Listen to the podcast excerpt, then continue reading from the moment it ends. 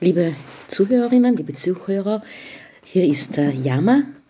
Es freut mich, Sie also wieder zu treffen nach so langer Zeit. Es hat sich ziemlich einiges getan und diesmal habe ich einen besonderen Artikel geschrieben und äh, deswegen werde ich Ihnen jetzt gleich erklären, warum es eben auch einen Podcast dazu gibt. Äh, dieser Artikel der wird, sagen wir mehr oder weniger, rund um den 21. September erscheinen. Und vielleicht wissen Sie, äh, dass der 21. September für mich ein wichtiges Datum ist, denn dort habe ich ja das erste Interview aufgenommen, eben als Yama. I am all mistreated animals. Und das ist also ein super Abenteuer, das damals begonnen hat. Und aus dem Grunde habe ich gesagt, da braucht es auch einen super Artikel. Also wenigstens für mich ist er super.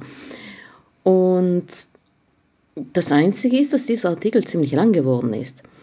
Und daher habe ich mir gedacht, kürzen möchte ich ihn nicht. Was kann man dann machen?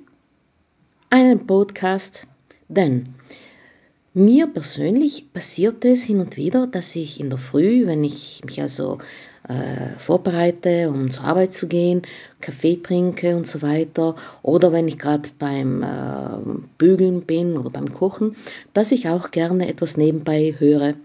Und da habe ich mir gedacht, warum nicht? Also einen Podcast und wenn Sie dann eben nicht, äh, also sich hinsetzen möchten und den durchlesen, dann könnten Sie ihn also anhören. Äh, nun, ich hoffe, ich hoffe, es ist für jeden von Ihnen etwas dabei und lassen wir es also drauf ankommen. Also ich freue mich schon. Und vor allem danke, danke, wenn Sie also zuhören. Nun, der Titel lautet Wenn Leben leben will. Liebe Zuhörerinnen, liebe Zuhörer,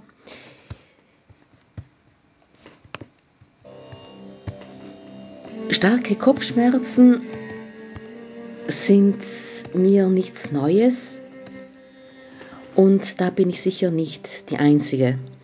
Damit muss ich öfters fertig werden, wenn ich trotz allem fit und aktiv sein will. Zum Glück gibt es aber Medikamente, die sofort wirken und somit eine bestimmte Lebensqualität gewährleisten. Der Preis dafür ist jedoch in jeder Hinsicht sehr hoch. Die Covid-Krise hat uns allen ziemlich zugesetzt. Das alles ist mit aller Wahrscheinlichkeit noch nicht fertig. Langsam erholen wir uns. Es zirkulieren Theorien über Massenimmunität der Bevölkerung, über neue, unbekannte, aggressivere Varianten des Virus. Manch einer will sich nicht impfen lassen, der andere will ohne Green Pass überhaupt nicht mehr auf die Straße gehen. Alles dreht sich also um dieses Wundermittel, den Impfstoff. Persönlich habe ich mich gefragt, wie kann es sein, dass in kaum einem Jahr plötzlich so viele Vakzine auf den Markt kommen? Anscheinend mit bis zu 80, 90 Prozent Wirksamkeit gegen das Virus. Wie kann so etwas sein, wenn die normale Entwicklungszeit Jahre, Jahrzehnte oder mehr in Anspruch nimmt? Doch was mich noch mehr überrascht, wo sind denn all die Tierversuche geblieben? Sie wissen schon, die Ratten, Kaninchen, Beagles, Affen, die manchmal auf Bildern abgebildet sind, die man lieber nicht sehen will, wo man am ehesten wegschaut, denn sie sind ja nicht schön. Ja, was ist also Sache? Einige Monate ist ein zu kurzer Zeitraum, um ein Produkt sowohl an Tieren wie auch an Menschen zu experimentieren. Wurden vielleicht Impfstoffe entwickelt, die es bereits als Basiselemente gab und die einfach verfeinert werden mussten? Oder haben wir Vakzine hergestellt, die direkt am Menschen getestet wurden? Du Schreck, das wäre doch nicht ethisch. Oder doch? wenn es einem an den Kragen geht und die Politik gezwungen ist, Resultate zu liefern? Da gibt die Webseite des Vereins Ärzte gegen Tierversuche, eingetragener Verein, eine klare Antwort. Denn wie für alles wurden auch bezüglich Corona-Impfstoffe Tierversuche durchgeführt. und zwar teilweise parallel zu Menschenstudien. Hier ein kurzer Auszug. Kernbotschaft der halbstündigen Konferenz ist unter anderem, dass aktuell zwar zahlreiche Tierversuche für die Corona-Forschung durchgeführt werden, diese aber keine wesentliche Rolle gespielt haben. Es gibt keine Tierart, die die komplexen Corona-Symptome des Menschen mit dem Befall zahlreicher Organe entwickelt. Impfversuche mit künstlich infizierten Mäusen und Ratten können keine verlässliche Auskunft darüber geben, ob die Vakzine sie zu schützen vermögen.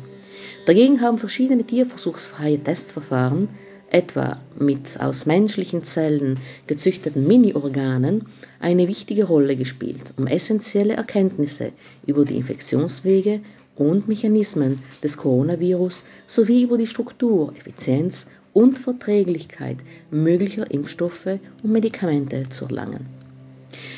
Ich nehme an, dass heutzutage reine Menschenversuche unvorstellbar wären. Das würde man wohl als unethisch einstufen oder? Bei den Corona-Impfstoffen und der Geschwindigkeit, mit der sie entwickelt wurden, hätte ich mir das aber fast erwartet. Doch wie wir im eben angeführten Artikel nachlesen können, ist dem nicht so. Andererseits will ich mir nicht einbilden, dass meine Kopfschmerztabletten ebenfalls lediglich an Menschen getestet worden wären. Dort haben ohne jeglichen Zweifel zahlreiche Tiere unsagbar leiden müssen. Und ich als Tierfreundin verwende dieses Produkt. Aber was soll ich sonst machen, wenn mir verschmerzt der Kopf explodiert? Da habe ich mir gedacht, ich möchte wissen, was hinter den vier Tierversuchen steckt. Und ich habe dabei diesen Verein entdeckt, Ärzte gegen Tierversuche. Dieser besteht aus Ärzten und Wissenschaftlern mit großem Sachverstand und gleichzeitig viel Herz. Ich hatte das Glück, mit Frau Diplombiologin Silke Strittmatter über dieses Thema und deren Tätigkeiten reden zu dürfen.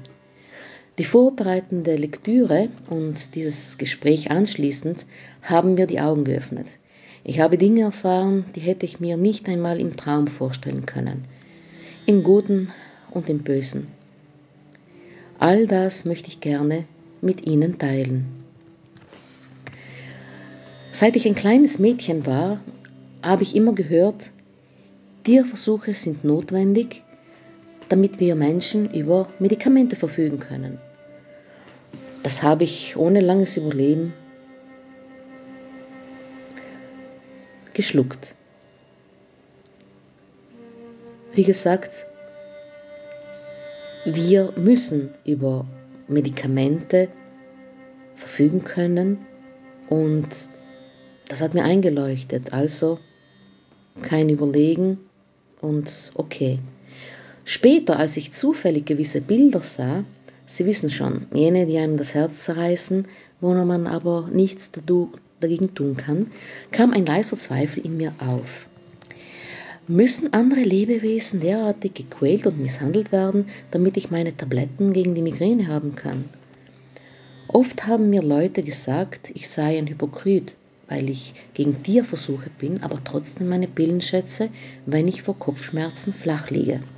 Da habe ich mir eine Zeit lang gedacht, ja, stimmt leider. Ich rede gescheit, aber meine Tablette will ich. Heißt das mit anderen Worten, dass ich stillschweigend Versuche an lebendigen Tieren befürworte? Willige ich wirklich ein, dass man Lebewesen bei vollem Bewusstsein absichtlich schreckliche Schmerzen zufügt? Um Medikamente und Theorien auszuprobieren, das hat mir ziemlich zugesetzt. Und eines Tages hat es mich wieder Blitz getroffen.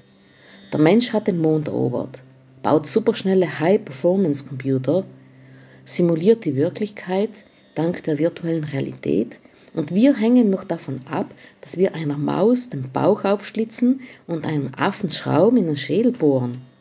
Das kann es nicht sein. Ab da habe ich mich geweigert, Tierversuche als etwas Notwendiges zu akzeptieren. Ich danke Frau Strittmatter, dass sie mir ihre Zeit widmet, um genau diesen Kernpunkt zu knacken. Sind Tierversuche überhaupt so essentiell, wie oft behauptet wird? Die Antwort erschreckt mich. Experimente an Tieren, ich zitiere, sind nicht notwendig. Außerdem ist die Übertragung der Ergebnisse auf den Menschen unzuverlässig und riskant. Wie der Freien Ärzte gegen Tierversuche sind auch zahlreiche andere Wissenschaftler davon überzeugt. Hier nur einige. Ich zitiere Dr. Christopher Austin, ehemaliger Direktor des Chemical Genomics Center des National Institutes of Health USA. Er sagt, traditionelle Tierversuche sind teuer, zeitintensiv und verbrauchen viele Tiere. Aus wissenschaftlicher Perspektive lassen sich die Ergebnisse daraus außerdem nicht zwangsläufig auf den Menschen übertragen.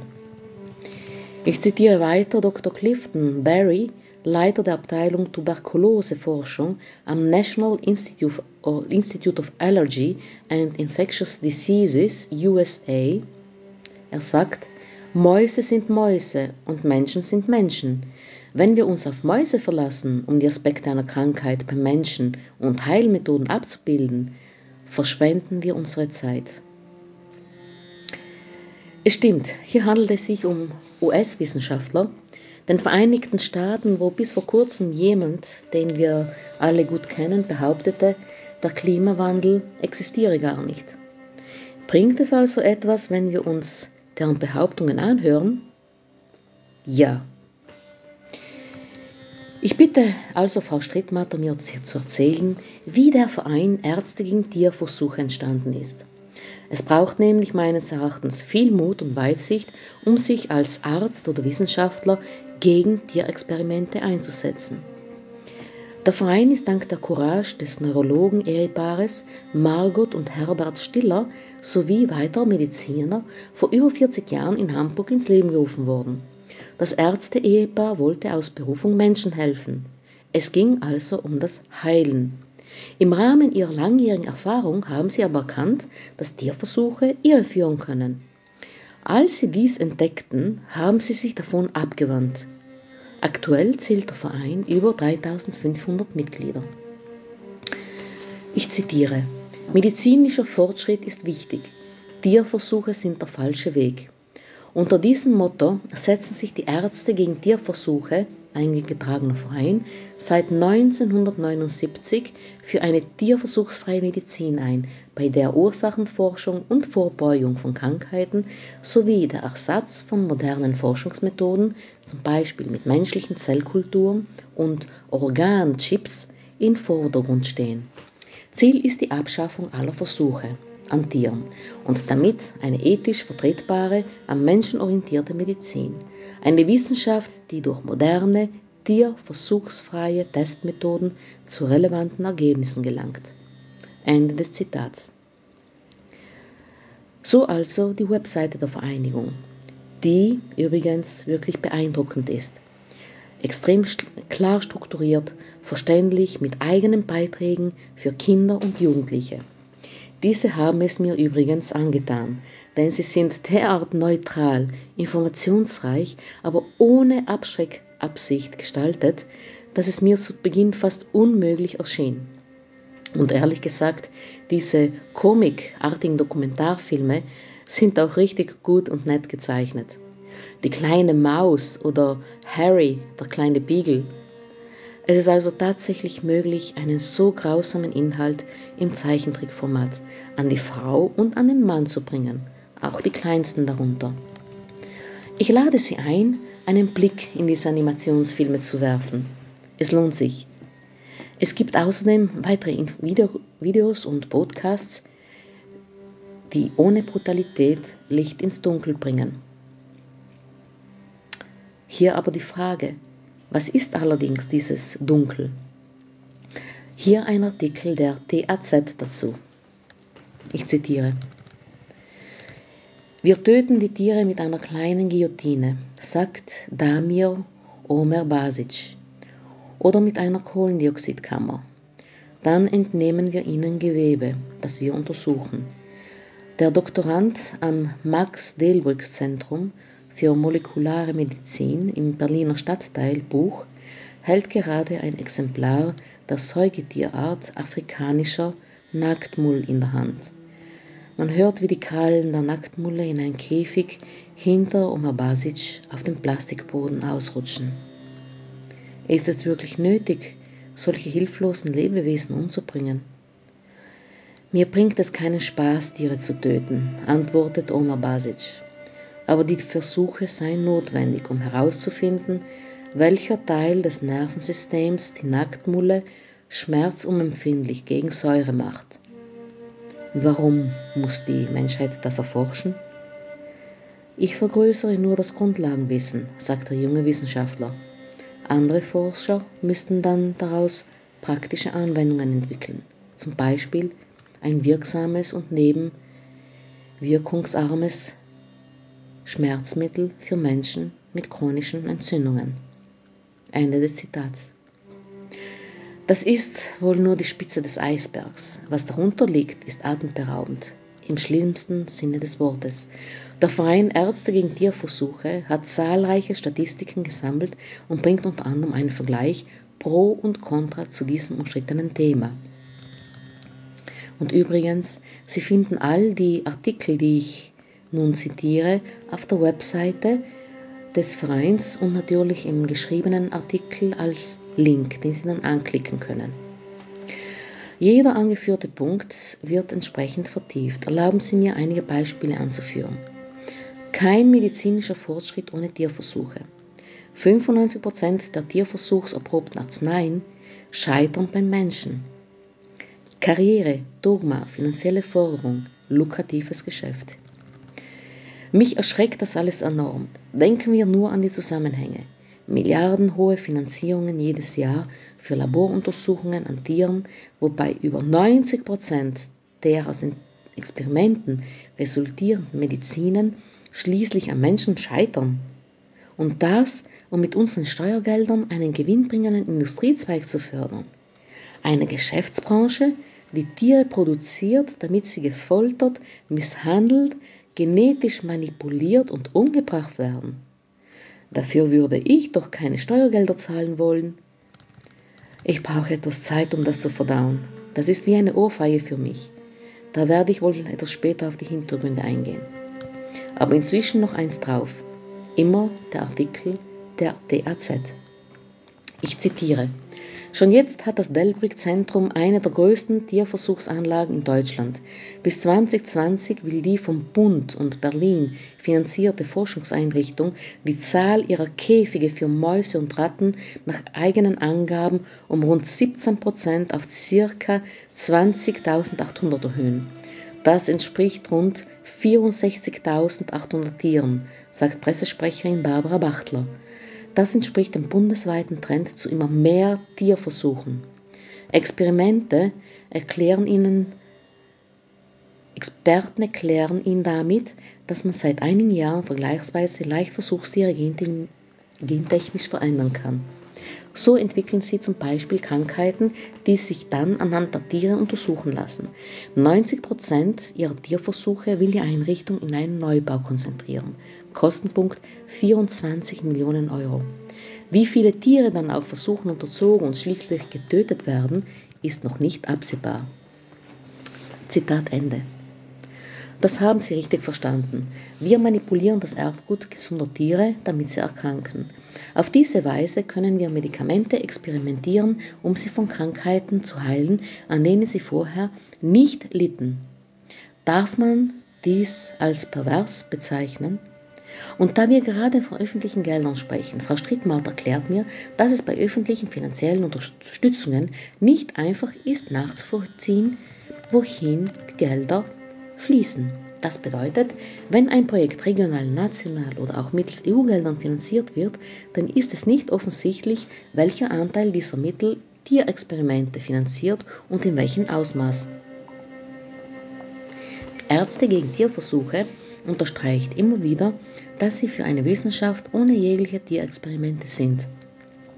Eine Abwandlung, welche Schmerzmittel für die Tiere vorsieht oder aber eine bessere Behandlung, ist keine Option.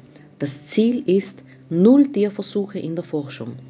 Für die rein tierversuchsfreie Forschung gibt es kaum Gelder. Zu 99% fließen sie in die klassische tierexperimentelle Forschung. Tierversuche müssen einfach abgeschafft werden, weil sie ethisch und wissenschaftlich nicht tragbar sind. Davon war ich schon vor dem Interview überzeugt. Aber was mir Frau Strittmatter anschließend erzählt hat, das hat mir den Rest gegeben. Es gibt schränkeweise Studien, die belegen, dass Tierversuche eher ein Risiko darstellen. Zwischen 95 und 98% der Medikamente, welche auf Tierexperimente basieren, scheitern, wenn sie zum ersten Mal am Menschen getestet werden. Unter jenen, die es auf den Markt schaffen, tragen nicht wenige Warnhinweise, dass sie schädliche oder gar tödliche Wirkungen entwickeln können oder sie müssen vom Markt genommen werden. Das ist eine fehlgeleitende und fehlleitende Forschung. Wie viele Medikamente wie Penicillin und Aspirin würden heute nicht mehr zugelassen werden, da sie bei Mäusen zum Beispiel Schäden verursachen. Für Menschen sind sie hingegen gut verträglich, nicht aber für Tiere. Aspirin wurde übrigens ohne Einsatz von Tierversuchen entdeckt, vor circa 100 Jahren. Wer Lust auf etwas Geschichte hat, dann gibt es auf der Webseite des Vereins die Timeline der tierversuchsfreien Medikamente. Da kann man dies also nachlesen, welche Medikamente wann und wie entwickelt wurden im Laufe der Geschichte. Das regt gewaltig zum Überlegen an, finde ich. Doch was sagt die EU-Gesetzgebung zum Thema? Nehmen wir einmal die Richtlinie 2010-63-EU des Europäischen Parlaments und des Rates vom 22. September 2010 zum Schutz der für wissenschaftliche Zwecke verwendeten Tiere her. Erlauben Sie mir einige Paragraphen daraus zu zitieren.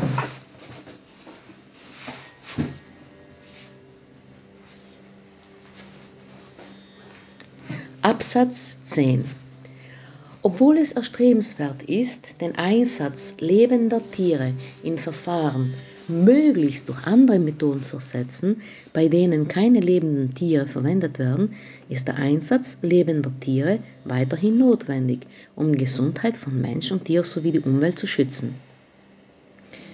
Äh, da frage ich mich, wie wird erstrebenswert definiert? Das sagt eigentlich vieles und gar nichts. Absatz 12. Tiere haben einen intrinsischen Wert, der respektiert werden muss. Auch bestehen seitens der Öffentlichkeit ethische Bedenken hinsichtlich der Verwendung von Tieren in Verfahren. Aus diesem Grund sollten Tiere stets als fühlende Wesen behandelt werden und ihre Verwendung in Verfahren sollte auf Bereiche beschränkt werden, die letztendlich einen Nutzen für die Gesundheit von Mensch und Tier oder für die Umwelt nach, sehen, nach sich ziehen können. Der Einsatz von Tieren zu wissenschaftlichen Zwecken oder zu Bildungszwecken sollte deshalb nur dann erwogen werden, wenn es keine tierversuchsfreie Alternative gibt. Der Einsatz von Tieren im wissenschaftlichen Verfahren in anderen Bereichen, die in den Zuständigkeitsbereich der Union fallen, sollte untersagt werden. Anmerkung sollte untersagt werden. Ich begreife beim besten Willen nicht, was die Tragweite dieser Aussage ist. Heißt es nun verboten oder erlaubt? Absatz 14. Die ausgewählten Methoden sollten wegen des in dem Zeitraum vor dem Tod gefühlten schweren Leidens den Tod als Endpunkt eines Versuchs möglichst vermeiden. Wenn möglich, sollte der Tod durch möglichst schmerzlose Endpunkte ersetzt werden, die klinische Anzeichen verwenden, mit denen der bevorstehende Tod erkannt werden kann, um es dadurch zu ermöglichen, das Tier zu töten, ohne dass es weiter leiden muss. Äh, ist das effektiv das Interesse des Versuches? Oder will man eher wissen, wie lange das Tier es aushält, bis es auf der Strecke liegen bleibt? Also ich würde sagen, dieser Absatz ist nicht sehr realistisch. Absatz 15. Die Anwendung unangemessener Tötungsmethoden kann für ein Tier erhebliche Schmerzen, Ängste und Leiden verursachen.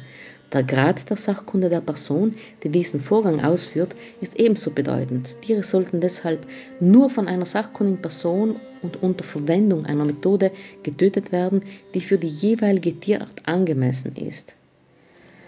Erlauben Sie mir eine Anmerkung. Selbst nach mehrmaligem Lesen kann ich diesen beiden Aussagen nichts Konkretes abgewinnen. Nur unangemessene Methoden verursachen Schmerzen und Ängste. Wo und wie werden die pro Tierart angemessenen Methoden definiert? Gibt es eindeutige Kriterien wie Gewicht, Geschlecht, Alter? Na, wenn ich an die vorhin genannte kleine Guillotine denke, da weiß ich wirklich nicht, ob ich lachen oder weinen soll. Wurden diese Texte denn von Maschinen oder von Menschen verfasst? Was sagt der Verein Ärzte gegen Tierversuche zu all dem? Ich zitiere. Die EU-Richtlinie zum Schutz der für Versuche und andere wissenschaftliche Zwecke verwendeten Tiere 2010-63-EU, kurz Tierversuchsrichtlinie, regelt Tierversuche in der EU. Die EU hat das völlig veraltete Regelwerk komplett überarbeitet. Die neue Richtlinie trat am 9. November 2010 in Kraft und wird in den nächsten Jahrzehnten über Leben und Tod von Millionen Tieren in den 27 Mitgliedstaaten entscheiden. Die Richtlinie hätte bis November 2012 in nationales Recht umgesetzt werden müssen. Der beste Schutz von Tieren ist, nicht in den Labors gequält und getötet zu werden. Wenn es nach uns ginge, müsste die Richtlinie oder auch das deutsche Tierschutzgesetz nur einen Satz enthalten. Tierversuche sind ausnahmslos verboten. Die Neufassung der Richtlinie wäre eine fantastische Chance gewesen, endlich einen einmal wesentliche Schritte voranzukommen und solange es noch Tierversuche gibt, wirksame Einschränkungen bei Tierversuchen gesetzlich festzulegen. Doch die Politik ist vor der einflussreichen und finanzstarken Tierversuchslobby eingeknickt. Der im November 2008 von der Europäischen Kommission vorgelegte Novellierungsentwurf war zwar weit von unseren Forderungen entfernt, er enthielt aber zumindest einige Schritte in die richtige Richtung. Doch bei den folgenden Verhandlungen zwischen Kommission, Parlament und EU-Ministerrat wurden selbst die wenigen Verbesserungen des ursprünglichen Entwurfs abgeschwächt oder gar ganz gestrichen. Insbesondere die sogenannten Volksvertreter machten sich dabei zu Handlangern der milliardenschweren Tierversuchsindustrie, die bei schärferen Regelungen das Ende der medizinischen Forschung prophezeit. Der Kompromiss, der schließlich ausgehandelt wurde und als neue Richtlinie verabschiedet wurde, stellt eine drastische Verschlechterung der ohnehin schon windelweichen Bestimmungen dar, trotz intensivster Bemühungen der Tierschutzseite. Den Totschlagargumenten der Pro-Tierversuchslobby Ende der Medizin, Abwanderung der Forschung in Drittländer usw. So wurde offensichtlich mehr Gehör geschenkt als unseren fundierten Beweisen für das Versagen der Tierversuchssysteme. Es gab einen Versuch, um der bestehenden Gesetzgebung endlich einen ordentlichen Ruck in Richtung Tierschutz zu geben. Das ist also praktisch die Aussage, die Kernaussage des Zitats. Die Europäische Bürgerinitiative Stop Vivisection sollte all diese Bemühungen unterstützen. Hier ein Update dazu.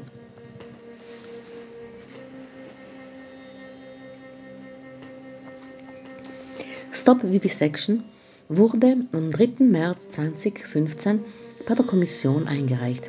Zwischen dem 22. Juni 2012 und dem 1. November 2013 waren zu dieser Bürgerinitiative eine Million und 200.000 Unterstützungsbekundungen, also nahezu, eingegangen.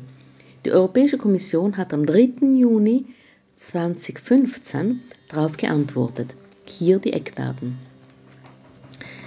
Ich zitiere Jirki Katainen, ehemaliger Kommissar für Arbeitsplätze, Wachstum, Investitionen und Wettbewerbsfähigkeit, erklärte, die Bürgerinitiative Stop Vivisection wurde in einer Umbruchphase ins Leben gerufen.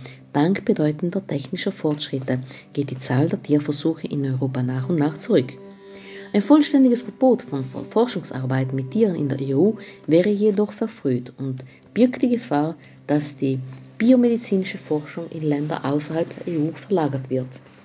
Der ehemalige Umweltkommissar Carmine Vella hingegen das EU-Recht läuft letztlich auf eine Einstellung von Tierversuchen hinaus. Als Reaktion auf die Bürgerinitiative wird die Europäische Kommission eine Reihe von Maßnahmen ergreifen, mit denen schnellere Fortschritte bei der Einführung und beim Einsatz alternative Ansätze erzielt werden sollen. Fazit. Die Kommission war der Auffassung, dass sich gerade diese Richtlinie dazu eignet, die Ziele der Initiative zu verwirklichen, weshalb sie nicht vorschlagen wollte, sie außer Kraft zu setzen. Die Richtlinie sei notwendig, um ein hohes Schutzniveau für Tiere zu gewährleisten. Die Kommission wollte die Richtlinie überprüfen, sobald sie lange genug in Kraft war, um ihre Wirksamkeit bewerten zu können. Ich zitiere weiter. Zwar ist die Kommission auch der Überzeugung, dass Tierversuche in Europa eingestellt werden sollten, doch um dieses Ziel zu erreichen, verfolgt sie einen anderen Weg als den von der Bürgerinitiative vorgeschlagenen. Zitat Ende. Am 18. April 2017 veröffentlichte die europäische Bürgerbeauftragte Emily O'Reilly ihre Entscheidung zur Initiative Stop Vivisection. Diese kam zu dem Schluss, dass kein Missstand in der Verwaltungstätigkeit der Kommission vorliege. Nun, kurz ausgedrückt, alles weiter wie bisher. 2017 veröffentlichte die Kommission außerdem einen Bericht zur Überprüfung der Richtlinie. Drei Jahre später, im Februar 2020, veröffentlichte sie einen weiteren Bericht zur Umsetzung dieser Richtlinie. In diesen Berichten wurde erstmals ausgewertet, inwieweit die Richtlinie ihre Ziele erreicht und inwieweit sie von den Mitgliedstaaten umgesetzt wird. Besteht also doch irgendwo Hoffnung, dass auf höherer Ebene eine Initiative zugunsten des Lebens dieser Laborgegenstände unternommen wird? Kann man womöglich sogar eine neue Richtlinie oder eher eine Verordnung erwarten? Nun ja, ich, äh, da möchte ich hinzufügen, 2020 war kein ideales Jahr, um Gesetzesvorlagen auf EU-Ebene weiterzubringen. Kurz vor einem EU-Kommissionswechsel, neues EU-Parlament etc., da werden Initiativen leider nicht selten unter den Tisch gekehrt. Oder sie geraten einfach in Vergessenheit. Aufgrund des zeitlichen Druckes konzentriert man sich auf das Routinegeschäft oder aber auf die brennenden Dossiers. Ob dann die neuen Parlamentarier, die neuen Kommissare und Kommissarinnen diese wieder aufgreifen, neu aufrollen, in Frage stellen, neu überprüfen lassen, das ist immer ein Fragezeichen. Doch, und das ist eine Nachricht der letzten Tage, es hat eine positive Entwicklung gegeben. Und an dieser Stelle möchte ich Professor Dr. Klaus Buchner, ehemaliger Europaabgeordneter im Europäischen Parlament für die Ökologisch-Demokratische Partei, zitieren, sowie ehemaliger Universitätsprofessor der TU München. Und am 17. September schrieb er, Gestern stimmte das EU-Parlament der Forderung nach weniger Tierversuchen zu. Die Europäische Kommission ist jetzt aufgerufen, einen Aktionsplan mit konkreten Zielen und festem Zeitplan vorzulegen. Die bisherigen Bemühungen der Kommission reichen nicht aus. Statistiken aus 2018 zeigen, dass sich die Zahl der Tierversuche nicht nur nicht verringert hat, sondern in manchen Fällen sogar gestiegen ist bei Versuchen, für die es tierversuchsfreie Alternativen gibt. Und mit der Forderung nach einem konkreten Aktionsplan bündelt das Europäische Parlament die bisherigen Bemühungen im Kampf gegen unnötige Tierversuche. Wir hoffen sehr, die Kommission geht unserer Aufforderung nach und sorgt damit für eine Beschleunigung des Prozesses. Zitat Ende. Das klingt also wirklich sehr positiv. Nun, wie sieht heutzutage die Realität aus? Wir finden eine umfassende Datenbank mit erschreckenden Zahlen auf der Webseite des Vereins Ärzte gegen Tierversuche. Und an dieser Stelle möchte ich wirklich jeden ins Gewissen sprechen und sagen, jede dieser Zahlen besteht aus Schmerz, Angst und Leid eines Tieres. Es gibt aber noch weitere Quellen, die das alles bekunden. So zum Beispiel die Seite des Deutschen Tierschutzbundes. Ich zitiere. Der Verbrauch von Tieren für wissenschaftliche Zwecke ist in Deutschland im Vergleich zum Vorjahr um fast 80.000 Tiere gestiegen. 2019 wurden insgesamt 2.900.000 Wirbeltiere und Kopffüßer, darunter Kraken und Tintenfische, für wissenschaftliche Zwecke verwendet. Wir kritisieren die hohe Zahl der Tiere, die für die Wissenschaft geopfert werden und fordern erneut von der Bundesregierung eine Strategie zu entwerfen, wie man Tierversuche langfristig komplett durch tierversuchsfreie Methoden ersetzen kann und so dem endgültigen Ziel der EU Tierversuchsrichtlinie Rechnung zu tragen. Welche Tiere wurden 2019 für wissenschaftliche Zwecke verwendet? Hier eine Liste. Mäuse mehr als 2 Millionen, Fische über 390.000, 42 Prozent mehr als im Vorjahr. Ratten über 270.000, Kaninchen knapp 95.000, Hunde über 3.500, Affen nahezu 3.500, Katzen fast 1.000, weitere diverse Tierarten. Erfreulich stimmt zumindest, dass 13.000 Tiere ungefähr weniger als im Vorjahr den höchsten Grad an Schmerzen, Leiden und Schäden erlitten haben, obwohl die Zahl im Jahr 2019 mit fast 112.000 Tieren immer noch erschreckend hoch liegt. Beispiele für den höchsten Schweregrad sind Xenotransplantationen, das sind Organtransplantationen von einer Tierart auf eine andere oder zuchtbedingte genetische Störungen, die mit schwerem Leiden verbunden sind. Bei fast einer Million Tieren wurde Erbinformation manipuliert, um sie künstlich krank oder dem Menschen ähnlicher zu machen. Dies setzt die besorgniserregende Entwicklung der letzten Jahre fort, die leider zeigt, dass Forscher mit gleichbleibender Begeisterung mit dem Erbgut von Tieren spielen. Zitat Ende. Ein weiterer Artikel von VRT aus Belgien vor einem Jahr. Belgien steht auf Platz 6 der europäischen Mitgliedstaaten mit der höchsten Anzahl von Tieren, die für die wissenschaftliche Forschung genutzt werden. Belgien gehört auch zu den fünf größten europäischen Anwendern von Testhunden und nimmt Platz 6 ein, was die höchste Anzahl von Tests, bei denen die Tiere starke Schmerzen erleiden, betrifft. Dies zeigt eine Analyse der Tierrechtsorganisation Gaia auf der Grundlage eines aktuellen Berichts der Europäischen Kommission für die Jahre 2015 bis 2017. Ein wichtiges Ziel der inzwischen zehn Jahre alten Tierversuchsrichtlinie ist der Ersatz von Versuchstieren durch die Reduzierung, Verfeinerung und Ablösung von Forschungsmethoden. Experimentelle tierversuchsfreie Forschung ist als Ziel in der Richtlinie enthalten.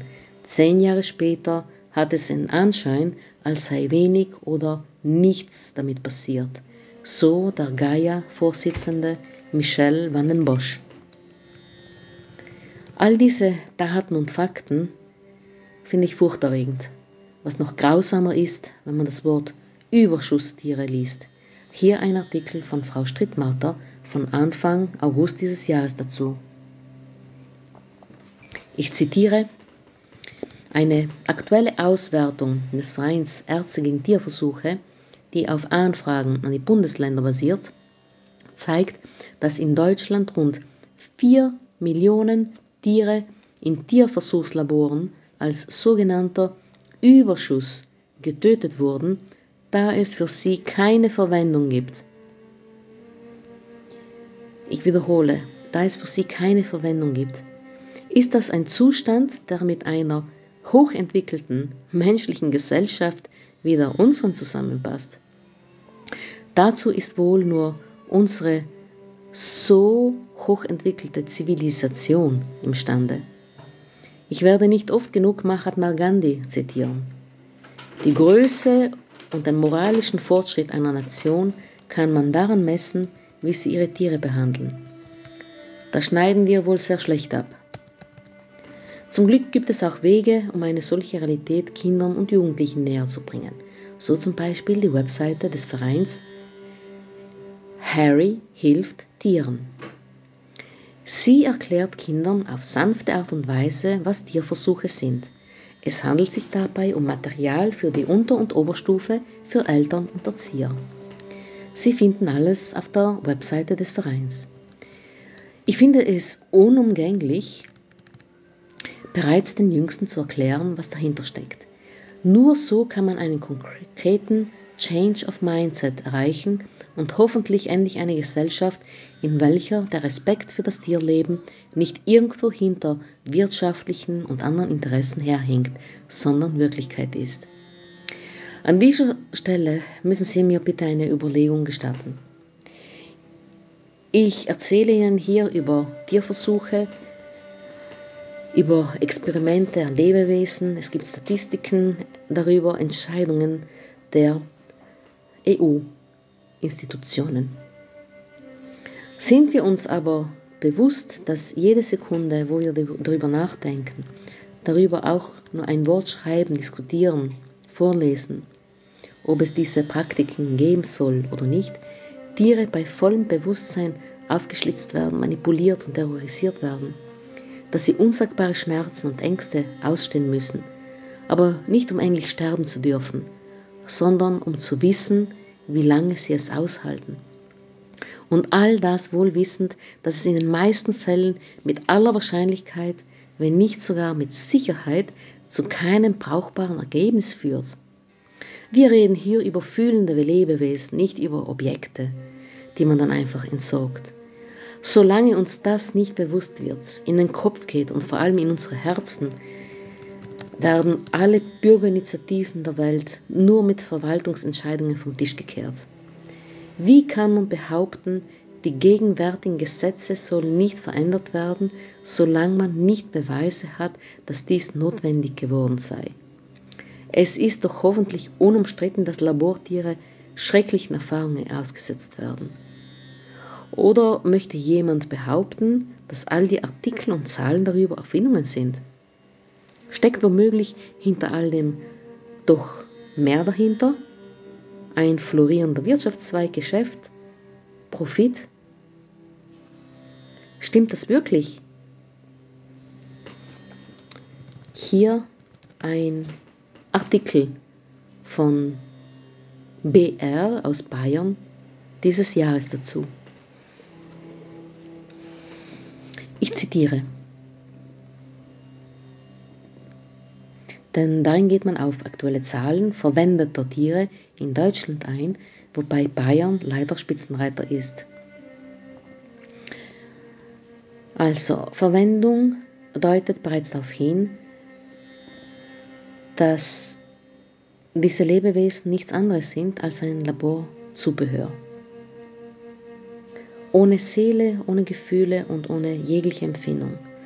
Es wird auch darauf hingewiesen, dass Universitäten an Tierversuchen festhalten und dass alternative Forschungsmethoden, also jene, die keine Leben opfern, bei den Finanzierungen zu kurz kommen. Aber hier nun zum Artikel. Ich zitiere. Es gibt viele gute Ansätze, die auf der Strecke bleiben, weil sie mangels Finanzierung nicht mehr weitergeführt werden. Eine einzige Mausmutante kann schon mal mehrere hundert Euro kosten erklärt die baden-württembergische Tierschutzbeauftragte Julia Stubenbord. Wie kann es sein, dass gerade junge Menschen und Medizinanwärtern eingetrichtert wird, dass zum Wohle der Forschung Tiere misshandelt werden müssen, dass diese Leben null Wert haben. Dazu ein sehr aufschlussreicher Artikel auf der Webseite von Ärzte gegen Tierversuche. Es werden darin einige Argumente von Befürwortern aufgelistet. Das, mein, das meines Erachtens beste Argument ist wohl dieses. Studentinnen und Studenten, speziell im Bereich Tiermedizin, müssen Tötungshemmungen überwinden und auch das Leiden von Tieren ertragen lernen. Zitat Ende. Soweit zu einfühlsamen Doktoren, die uns Patienten als Menschen und nicht als Fleischstücke auf zwei Haxen sehen sollten. Was ich bisher ignoriert habe und was im Gespräch mit Frau Strittmatter herauskam, ich zitiere wieder, heute gibt es eine geradezu unüberschaubare Vielzahl moderner tierverbrauchsfreier Lehrmaterialien, mit denen sich die Lehrinhalte einprägsam, didaktisch sinnvoll und ethisch einwandfrei darstellen lassen. Allein die Datenbank von Interniche, also geschrieben INTER-NICHE listet über 1200 Filme, Computerprogramme, Simulatoren, Modelle usw. So auf. Dennoch entscheiden Kursleiter, ob sie mit der ohne Tierexperiment oh, Entschuldigung. Dennoch entscheiden Kursleiter, ob sie mit oder ohne Tierexperimente unterrichten wollen. Doch Frau Strittmatter erklärt mir auch, dass es einige Bundesländer in Deutschland gibt, in denen ein tierversuchsfreies Studium gesetzlich verankert ist. Das bedeutet, Studierende haben die Möglichkeit, tierversuchsfrei zu lernen. Allerdings ist das mit Hürden verbunden. Ärzte gegen Tierversuche plädiert genau dafür, dass dieses Thema offen in Lehrplänen angesprochen wird, dass sogar über die Gefahren von Tierversuchen debattiert wird. Doch diese haben leider Tradition, die Wissenschaft krallt sich daran, wie die Mäuse und Ratten im Labor sich an deren Leben festkrallen. Aber es gibt auch Hoffnungsschimmer. Hier zum Beispiel Infoseiten, die angehende Medizinstudenten und Studentinnen darüber Bescheid geben, ob und wo es möglich ist, bei vollem Respekt für Tierleben zu studieren. Äh, es gibt auch ein Projekt dazu. Ich zitiere, das Projekt SATIS, SATIS, informiert Studierende über tierverbrauchsfreie Lehrmethoden und vermittelt alternative Lehrmaterialien, rechtliche und fachliche Beratung sowie Informationen über bereits bestehende Alternativen eines tierverbrauchsfreien Studiums. Und darüber freue ich mich ganz besonders. Ich zitiere, erfreulich ist die Situation in Freiburg sowohl an der Albert-Ludwigs-Universität als auch an der Pädagogischen Hochschule Freiburg kann ohne Tierverbrauch Biologie studiert werden. Eine Umfrage 2016 ergab, dass die Studierenden grundsätzlich keinen tierischen Organismus umbringen oder sezieren müssen, wenn sie das nicht wollen. An der Pädagogischen Hochschule Karlsruhe gab es zu diesem Thema zumindest erste Gespräche. Tendenziell gibt es an den Universitäten einen Rückgang der Anzahl verwendeten Tierarten. Zitat Ende. Es gibt auch einen sogenannten Uni-Check zu diesem Thema. Ich zitiere. An deutschen Universitäten werden jedes Jahr tausende sensibler Lebewesen missbraucht und getötet, um unwissenschaftliche Tierversuche an ihnen durchzuführen.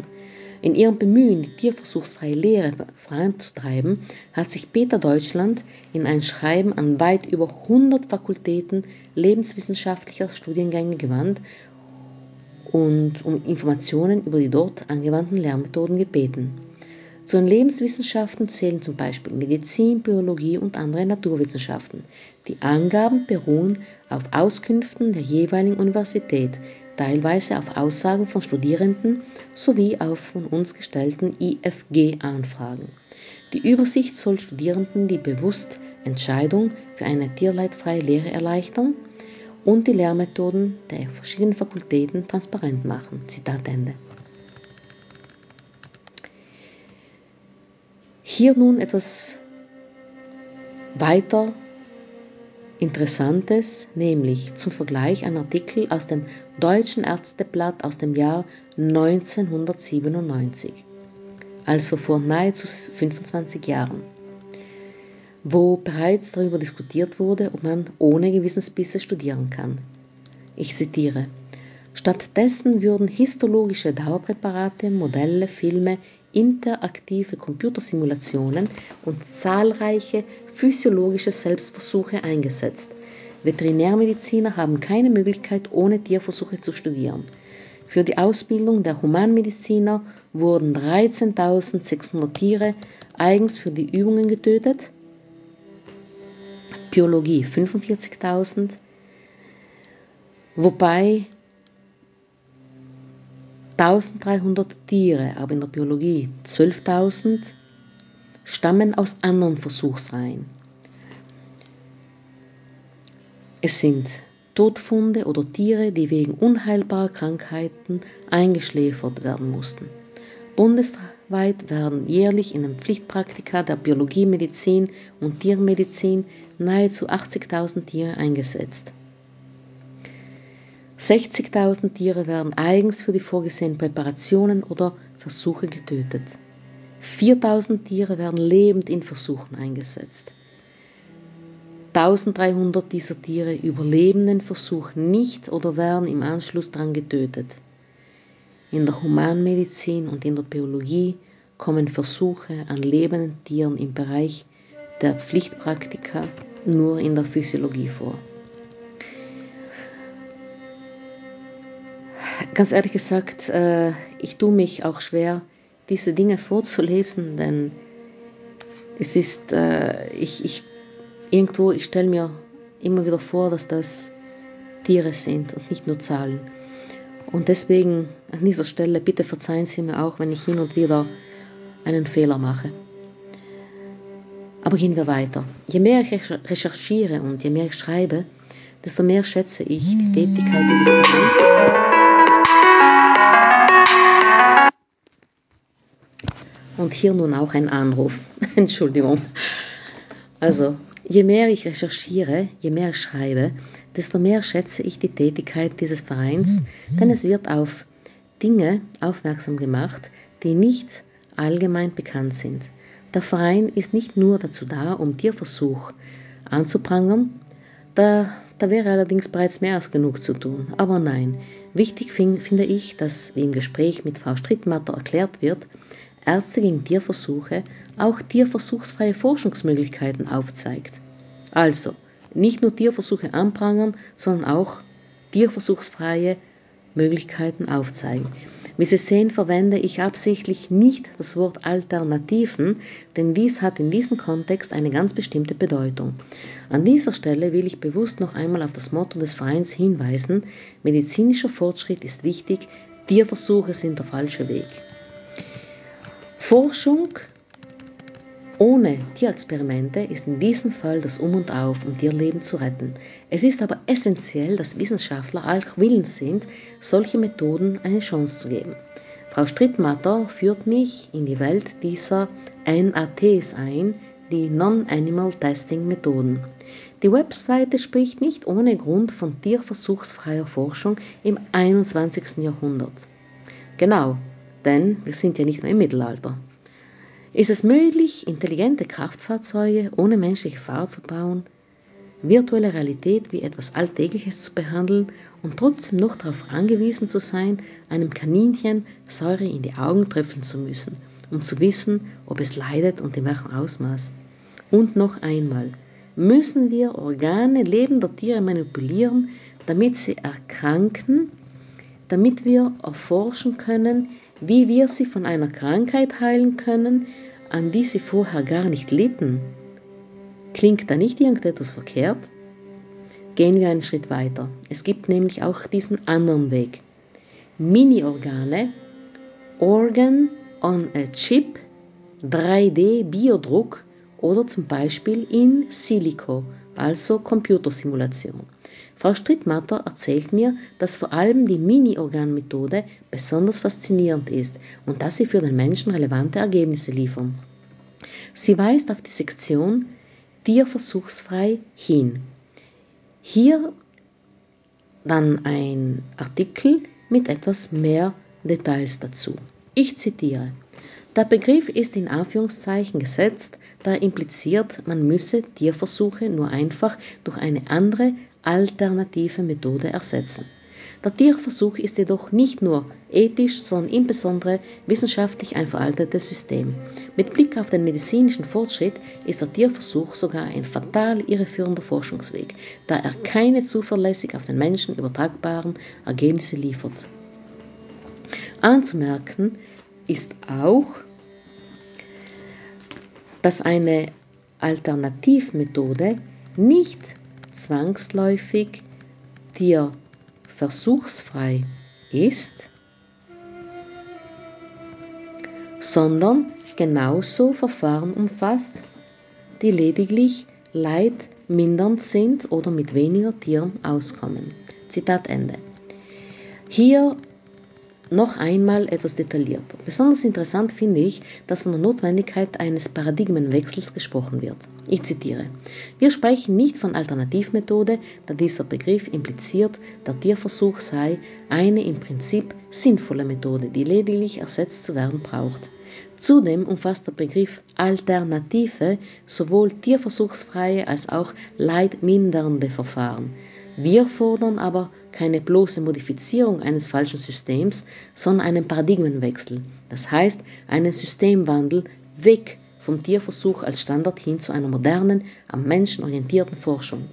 Denn gänzlich versuchsfreie Methoden, zum Beispiel mit menschlichen Mini-Organen und Multiorganchips, haben im Gegensatz zum Tierversuch wissenschaftlichen Wert und liefern für den Menschen relevante Ergebnisse. Ich zitiere weiter. Wenn man sich mit Alternativmethoden befasst, stößt man immer wieder auf den Begriff der 3R. Was versteht man darunter? 3R steht für Reduce, Refine, Replace, also reduzieren, verfeinern, ersetzen. Die britischen Wissenschaftler Russell und Birch haben 1959 das sogenannte 3R-Konzept ins Leben gerufen. Der Tierversuch als Methode wird dabei nicht in Frage gestellt. Vielmehr soll mittels Ersatz, also Replacement, durch nicht oder weniger leidensfähige Systeme durch Verminderung oder Reduction der Anzahl der Tiere oder durch Verfeinerung, Refinement, zum Beispiel Verminderung der Schmerzen für die Tiere oder tierfreundlichere Haltungsbedingungen, das bestehende tierexperimentelle System verbessert werden. Eine Abkehr vom Tierversuch wird bei diesem Konzept nicht in Erwägung gezogen. Es ist so wichtig, sich ein umfassendes Bild zu machen. Viele dieser Tatsachen habe ich bis dato vollständig ignoriert. Eine Aussage lässt mir allerdings keine Ruhe. Ich zitiere, jedes Tier, das in einem Labor stirbt, ist eines zu viel. Zitat Ende. Noch einmal, genau in diesem Augenblick wo Sie mich hören, leiden unzählige Lebewesen. Viele unter ihnen dürfen nicht einmal sofort sterben, denn die Forschung will wissen, wie lange sie Schmerz und Leid aushalten. Ich zitiere weiter.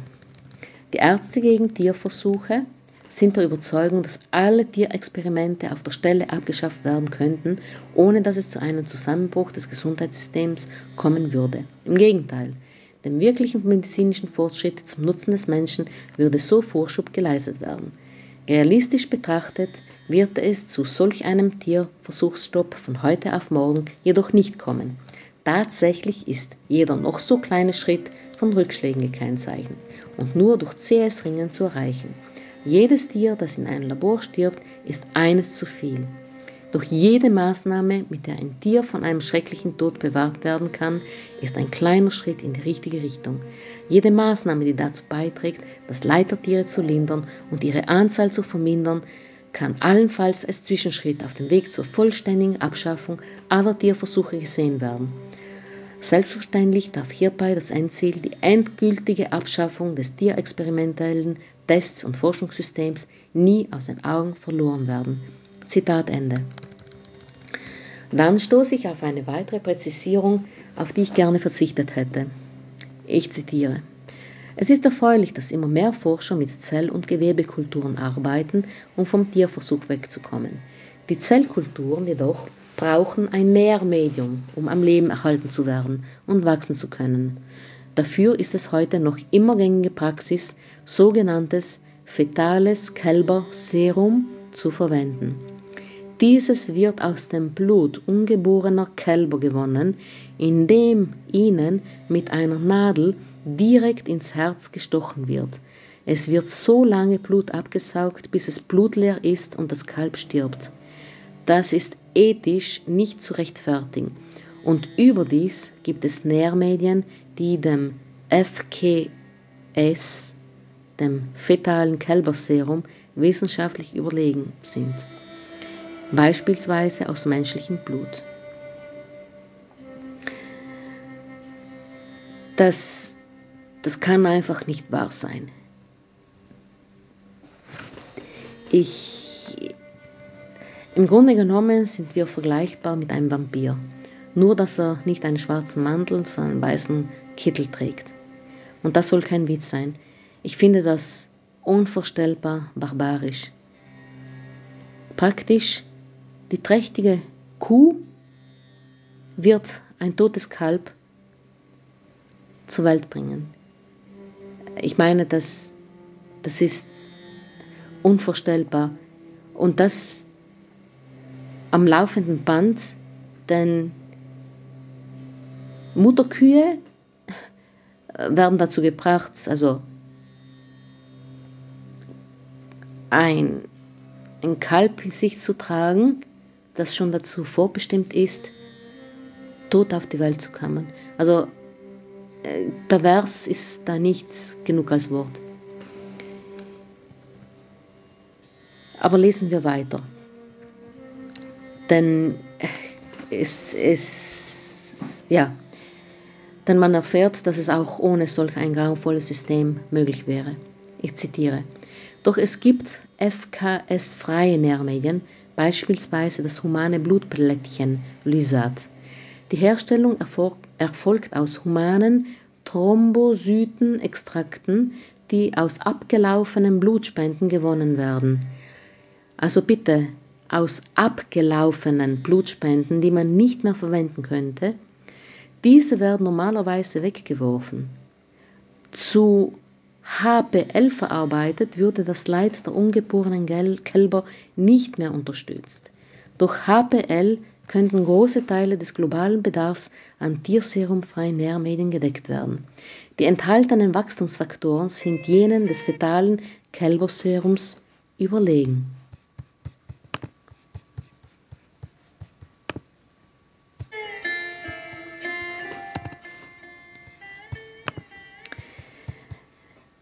Also, wenn man solche Dinge hört, dann wirklich. Aber gehen wir weiter. Besonders interessant wird es, wenn die tierfreien Methoden wie Mini-Organe oder Organiode erläutert werden. Diese sind, nicht, diese sind nur wenige Millimeter große Abbilder echter Organe. Meist werden sie aus induzierten pluripotenten Stammzellen gebildet und auf kleinen Kunststoff- Chips aufgebracht. Die Miniaturisierung erfolgt, ähm, also noch einmal bitte. Äh, also der Teil über dieses äh, Kälberserum, das hat mich etwas aufgebracht, tut mir leid. Die Miniaturisierung ermöglicht eine Automatisierung von Testabläufen, so dass sich tausende Substanzen in kürzester Zeit testen lassen. Zuverlässig, preisgünstig und schnell und im Gegensatz zum Tierversuch auf den Menschen übertragbar. Und da lässt, lässt sich alles auf einen Chip backen. Lunge, Herz, Nerven, Nieren, Auge, Zunge, sogar das Gehirn. Organiode gab es zum ersten Mal vor zehn Jahren. Es wird dabei beanstandet, dass diese nur teilweise den menschlichen Körper abbilden, also nicht als Ganzes. Doch, ich zitiere weiter, Viele der tierversuchsfreien Modelle können zwar nicht vorhersagen, wie ein kompletter Organismus, ein ganzer Mensch reagieren wird. Allerdings können Tierversuche Allerdings können Tierversuche dies genauso wenig. Bei Tieren handelt es sich um einen ganzen Organismus, aber um den falschen.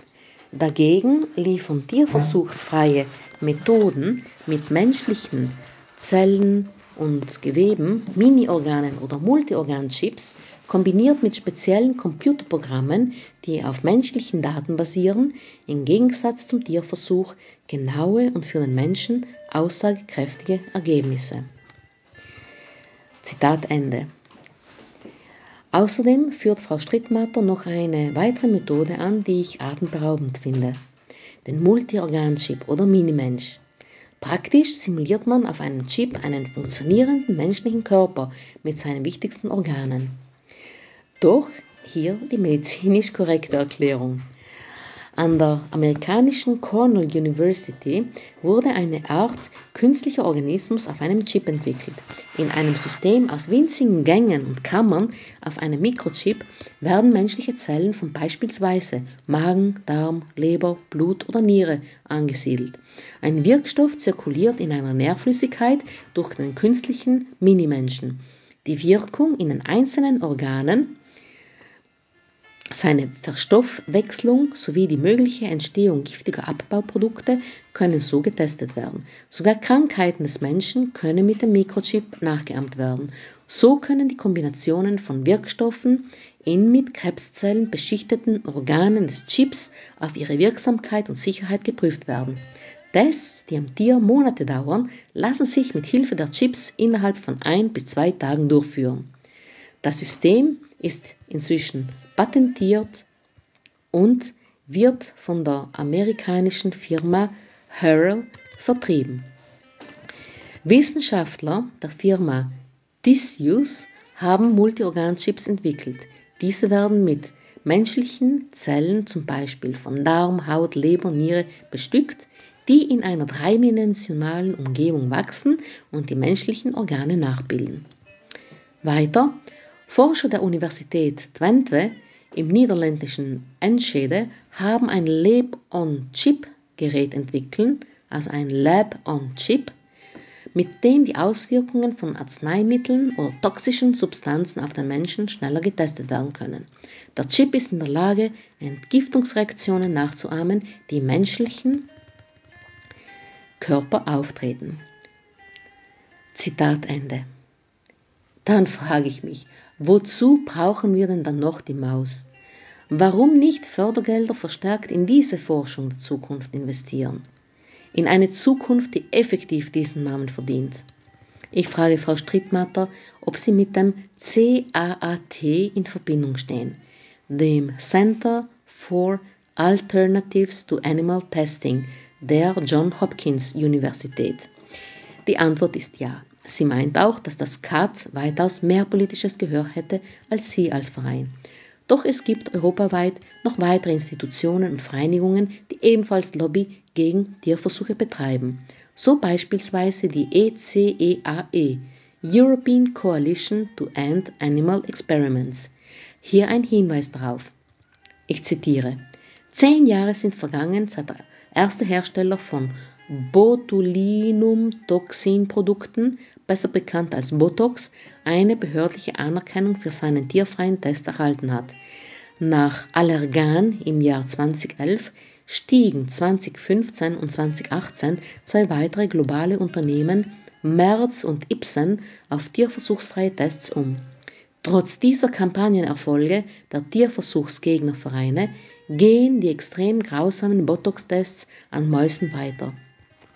Ärzte gegen Tierversuche, Mitglied der European Coalition to End Animal Test Experiments, fordert die Europäische Arzneimittelagentur EMA auf, den LD50-Test an Mäusen aus dem Europäischen Arzneibuch zu streichen. Zitat Ende. Wie Sie wissen, mein Motto lautet I wanna know what's behind. Also habe ich nachgeschaut, was dieser LD50-Test ist und zwar zunächst auf der Seite des Deutschen Tierschutzbundes und anschließend auf der Seite des Vereins Ärzte gegen Tierversuche. Ich zitiere den Deutschen Tierschutzbund. Botox wird im LD50-Test geprüft, einem Tierversuch, der die Wirksamkeit des Stoffes anhand der Todesrate der Tiere misst. Bei dem grausamen Versuch wird ermittelt, bei welcher Dosis 50% der Mäuse sterben. Dieser Todeskampf der Tiere kann bis zu vier Tagen dauern. Zitat Ende. Das, das, das, das grenzt an, ich weiß nicht an was. Weiteres Zitat. Also, der Verein Ärzte gegen Tierversuche, ich zitiere. Da das Gift so ungeheuer gefährlich ist, muss es für die Anwendung am Menschen ganz stark verdünnt werden. Dabei kann es zu Schwankungen in der Herstellung kommen.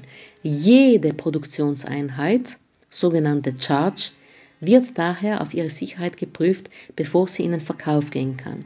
Das Gift wird Gruppen von Mäusen in die Bauchhöhle gespritzt. Jede Gruppe erhält eine andere Verdünnung Botox.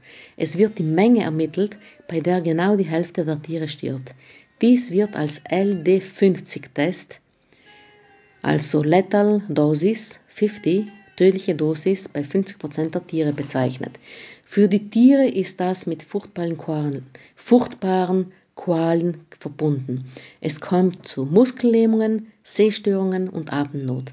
Der Todeskampf kann sich über drei oder vier Tage hinziehen.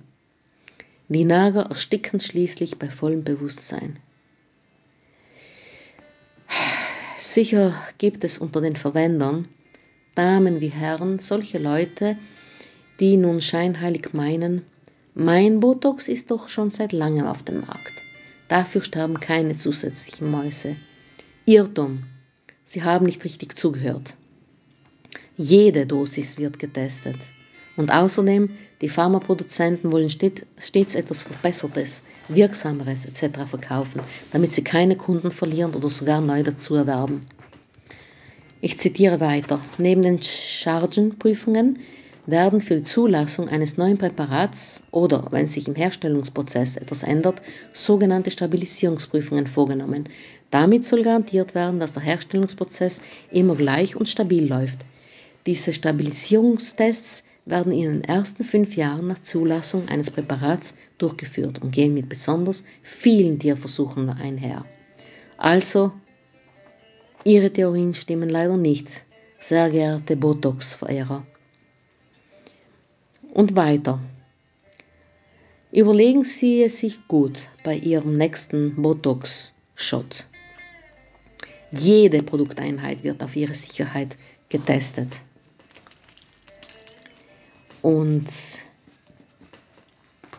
jetzt wissen Sie wenigstens teilweise, wie es zu diesen Wundermitteln kommt. Sollte sich allerdings in Ihrem tiefsten Innern noch nichts gerührt haben, dann lesen Sie bitte weiter oder hören Sie mir weiter zu. Die britische Tierversuchsgegnerorganisation Cruelty Free International führte im Tierversuchslabor Wickham Laboratories, Hampshire, Großbritannien eine Undercover-Recherche vor. Die zwischen Februar und Oktober 2009 heimlich gemachten Aufnahmen dokumentieren, wie Mäuse sich im Todeskampf winden. Den Tieren wurde das Botulinumtoxin Dysport in die Bauchhöhle initiiert. Allein für Dysport mussten 20 08 mindestens 74.000 Mäuse den grausamen LD50-Test durchleiden. Den eigenen Eingaben von Wickham zufolge wurden im Juli 2009 an einem Tag 989 Mäuse, also nahezu 1000 Mäuse an einem Tag bei diesem Test getötet.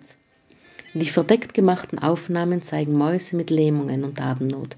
Mäuse, die den Test überleben, wird mit einem Kugelschreiber das Genick gebrochen oder sie werden vergast. Und ein Wort, also ein Bild mehr als tausend Worte sagt, habe ich noch ein Video hinzugefügt, nämlich die hässliche Wahrheit über Botox. Aber dieses werde ich jetzt nicht abspielen, denn das überlasse ich Ihnen. Wenn sich jetzt in Ihrem Gewissen immer noch nichts tut, dann kann es wohl sein, dass dieses ebenfalls vom Botox, sofern Sie davon Gebrauch machen, gelähmt wurde. ähnlich wie die Muskulatur, die sich nicht mehr kontrahieren soll, um jung und frisch auszusehen.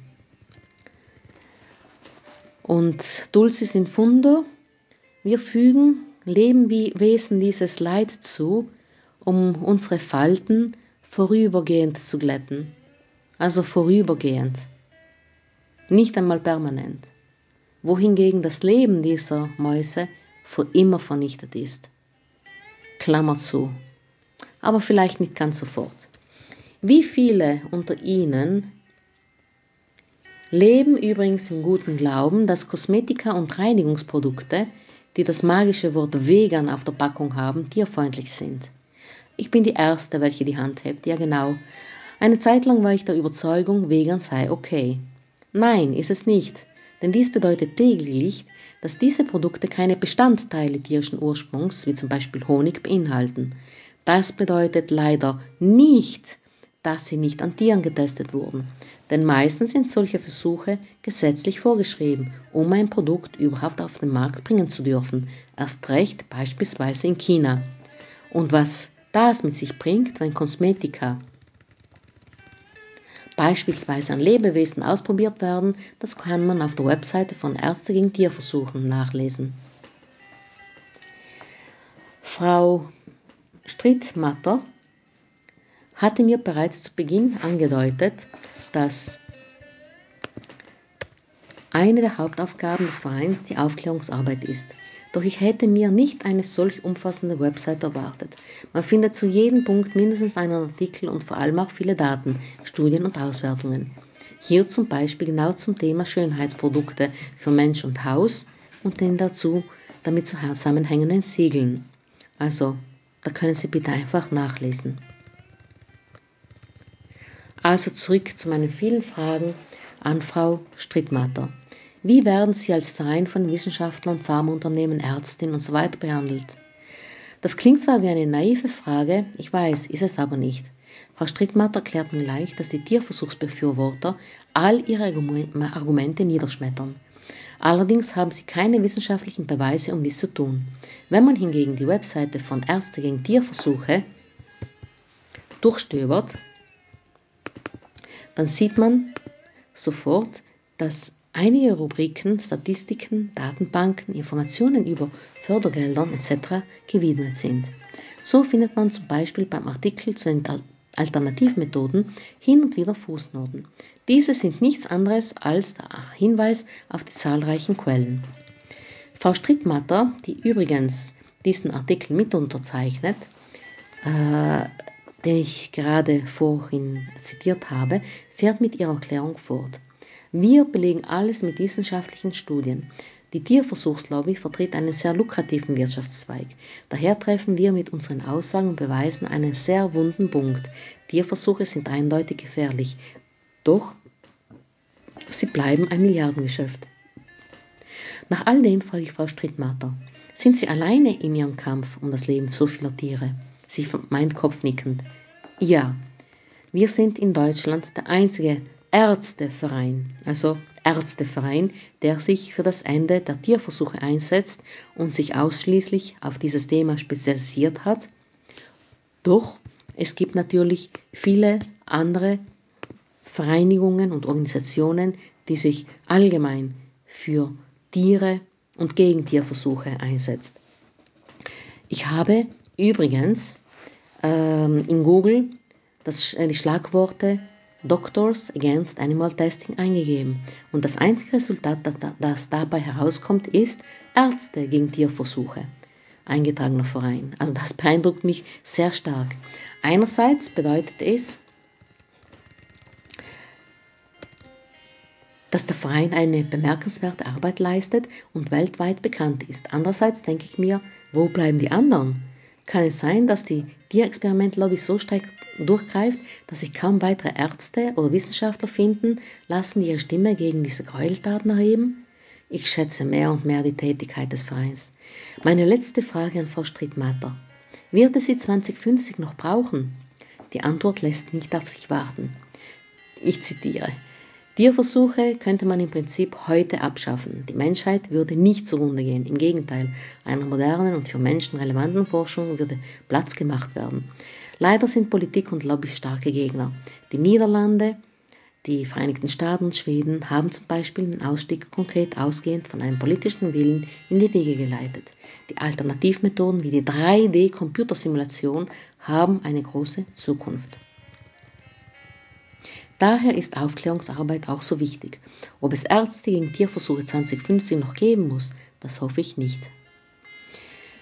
Nun, es wäre fein, wenn es in 30 Jahren den Internationalen Tag des Versuchstieres nicht mehr geben müsste, wenn all das einer schrecklichen Vergangenheit angehören würde.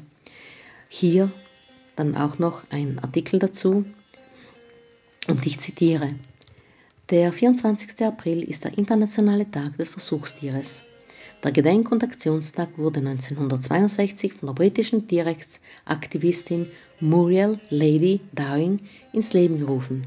Als Datum wählte sie zu Ehren ihres Ehemannes Baron Hugh Dowing den Geburtstag des hochdekorierten Royal Air Force Offiziers und späteren Tierschutzaktivisten. Lady Dowing engagierte sich besonders gegen Tierversuche in der Kosmetik. Der Lord setzte sich im britischen Oberhaus für den Tierschutz ein. In der Woche um dieses Datum wird weltweit von Tierschutzorganisationen wie dem Deutschen Tierschutzbund der Labortiere gedacht und die Abschaffung von Tierversuchen gefordert. Auch der Verein Ärzte gegen Tierversuche ruft seinen bundesweiten Aktionstag auf. Zitat Ende. Ich kann da nur hinzufügen, ich empfinde es als Ehre, dass ich dieses Interview führen durfte. Die Leidenschaft und die Überzeugung haben aus jedem Wort geklungen. Ich habe dank Frau Strittmatter und meiner Recherche so viel dazugelernt. Leider viel Unerfreuliches, aber genau das muss und will ich Ihnen weitergeben.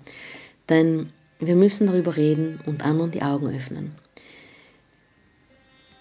Ich zitiere, im Oktober 2019 wurden verdeckt gemachte Aufnahmen aus dem Labor in Minenbüttel veröffentlicht, die entsetzliche Zustände zeigten. Hunde in blutverschmierten Zwingern, Affen in winzigen Käfigen und eingepfercht in sogenannten Primatenstühle. Im Januar 2020 wurde dieses Labor von den Behörden geschlossen. Ein Großteil der Hunde und Katzen konnte in private Hände vermittelt werden. Die Affen wurden allerdings an den Händler zurückgegeben, das heißt, sie erwartet der Tod in einem anderen Labor. Zitat Ende. Das darf nicht mehr sein. Ich, Sie, wir wissen jetzt. Wir dürfen den Kopf nicht auf die andere Seite kehren. Wir müssen hinschauen und wir müssen ändern wollen. Frau Strittmatter, Danke Ihnen und allen Mitgliedern des Vereins Ärzte gegen Tierversuche für all dem, was Sie tagtäglich tun. Und danke für Ihre Zeit. Iyama. Und dank auch Ihnen allen, dass Sie zugehört haben. Das war nun ein sehr langer Podcast, aber die Mitteilung, also Message zum Schluss ist, Tierversuche müssen ohne Ausnahmen eliminiert werden. Tierversuche müssen eliminiert werden, nicht die Tiere. Ich danke Ihnen aus ganzem Herzen. Iyama.